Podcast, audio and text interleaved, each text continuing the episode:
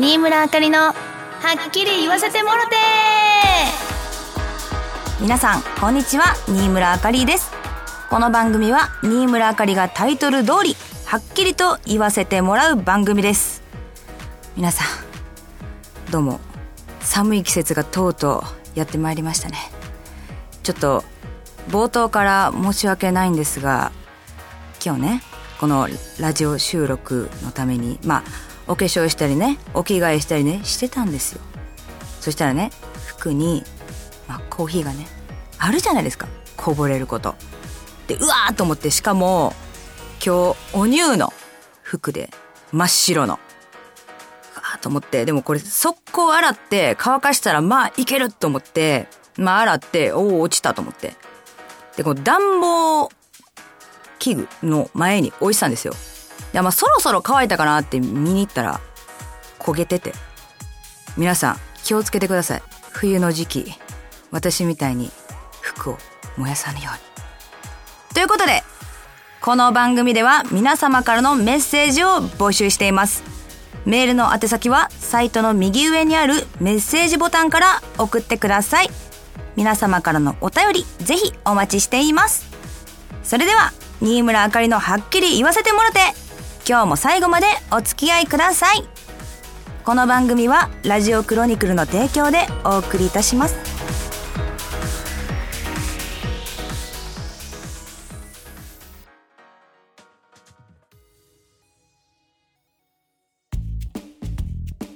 新村あかりのお便り紹介コーナー。このコーナーは私がリスナーの皆様からいただいたお便りを紹介していくコーナーです。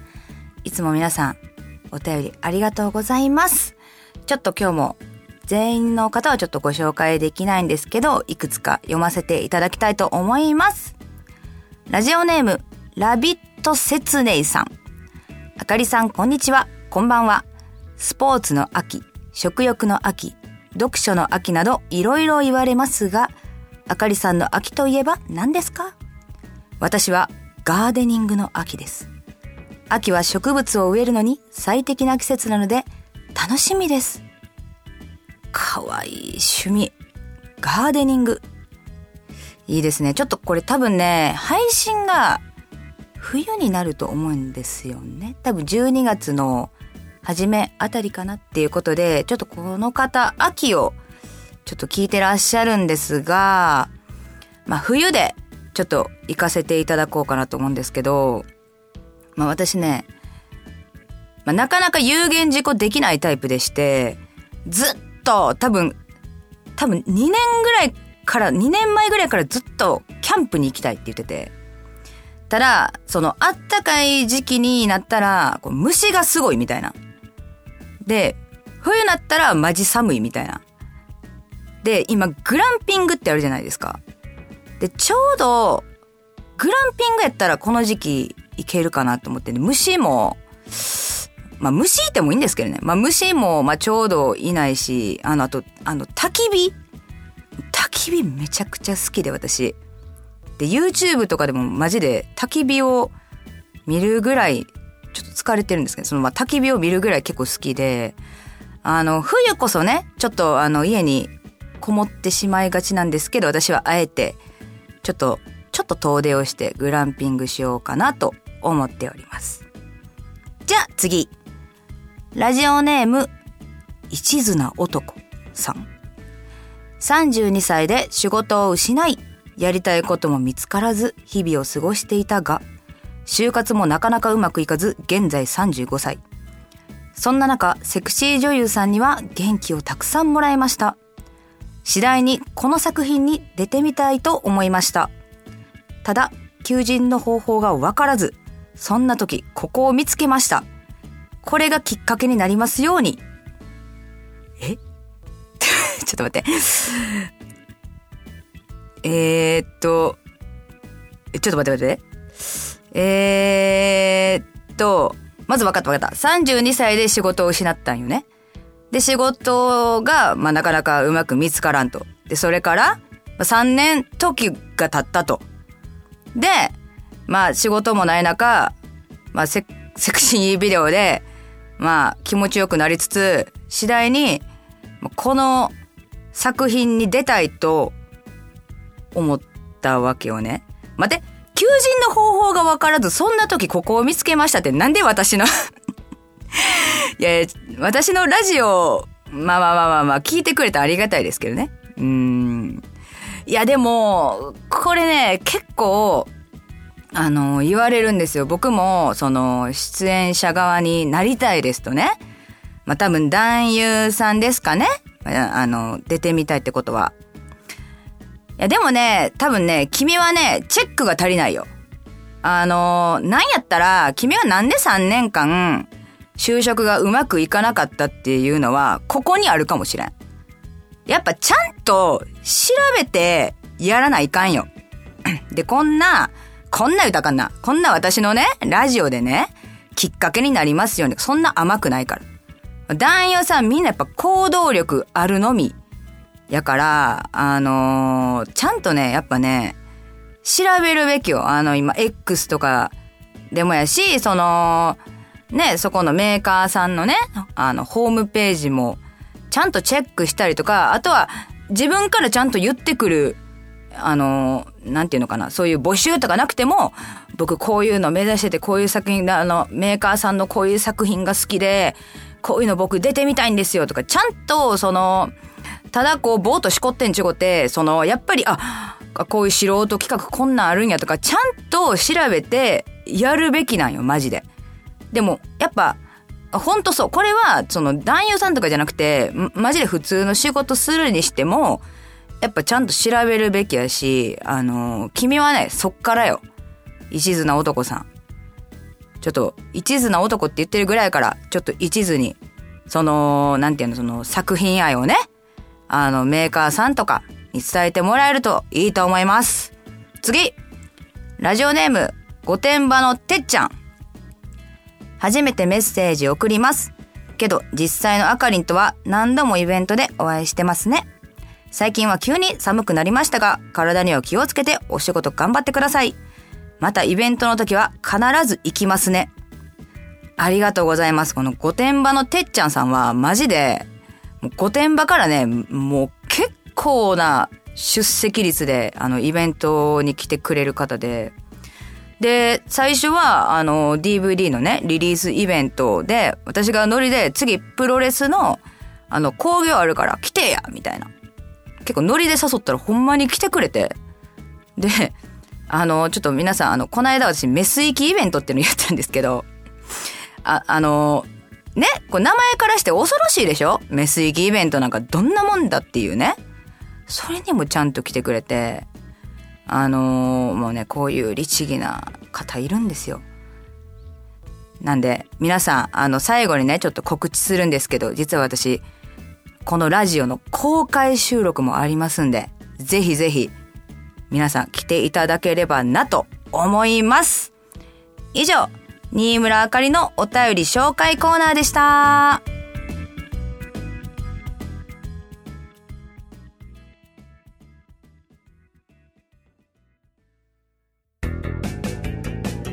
新村あかりがはっきり言っちゃうぜコーナーこのコーナーは私がはっきりと言っちゃうコーナーです。まあ、ちょっと今日はね、はっきり、はっきり言っちゃう感じなのかわかんないんですけど、ちょっと私の近況をね、お伝えしたいなと思いまして、最近ね、私あんまりゲームしてこなかったんですけど、ついに我が家にもプレステ5導入いたしまして、ただ何のソフトがいいか分からず、こう、な、何買おうかなって思ってたんですよね。そしたら、あのー、みんな知ってますかねカプコン VS マーベルっていうのがありまして、これを知ってる人は、ちょっとなかなかマニアック、いや、あの、ストリートファイターとかね、みんな、大体の人わかるじゃないですか。カプコン VS マーベル。まあまあ知らないと思うんですけど、結構私が小小学生の頃ハマってて、あのー、うちのお兄ちゃんがね、結構ゲーマーでそれ持ってて、セガサターンっていうね、知ってます？セガサターン。セガタ三四郎って。知らないでしょ？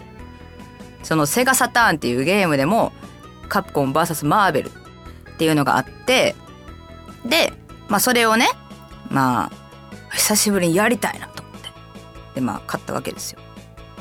で、私は、あの、セガサターンの時のね、カプコン VS マーベルは、あの、みんな知ってるかな？もう今ね、ほぼ出てこない、あの、X メンのストームってキャラと、サイクロップスってキャラをめっちゃ使ってたんですよ。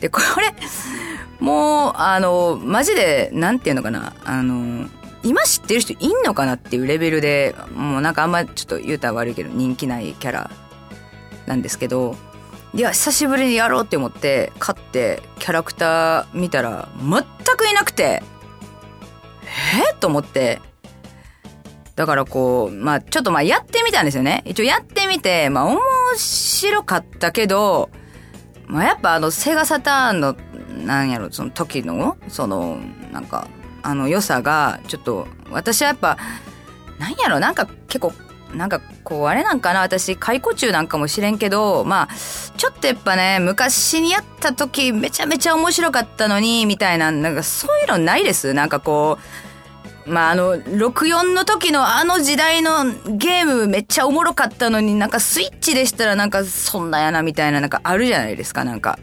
なんであの時めっちゃ面白かったなんならあの時一番友達良かったみたいな。そそういうのあるじゃないですか。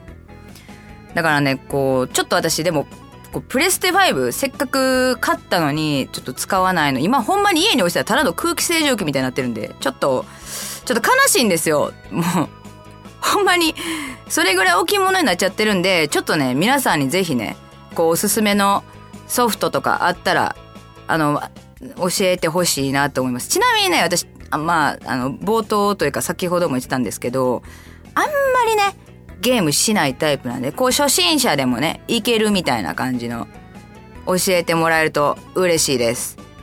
以上、新村あかりがはっきり言っちゃうぜコーナーでした。はい、OK です。はい懐かしい。懐かしい、懐かしいですよね。私はウルバリンズ。あ、ウルバリンいいっすよね。ウル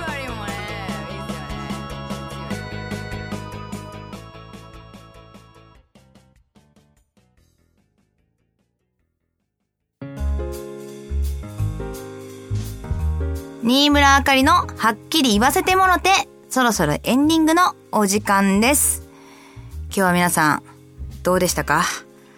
ちょっと私は朝じゃなくて、まあ朝昼とバタバタしてましたんで、ちょっとバタバタな感じで喋らせていただいたんですが、えー、まあ楽しんでいただけたら幸いです。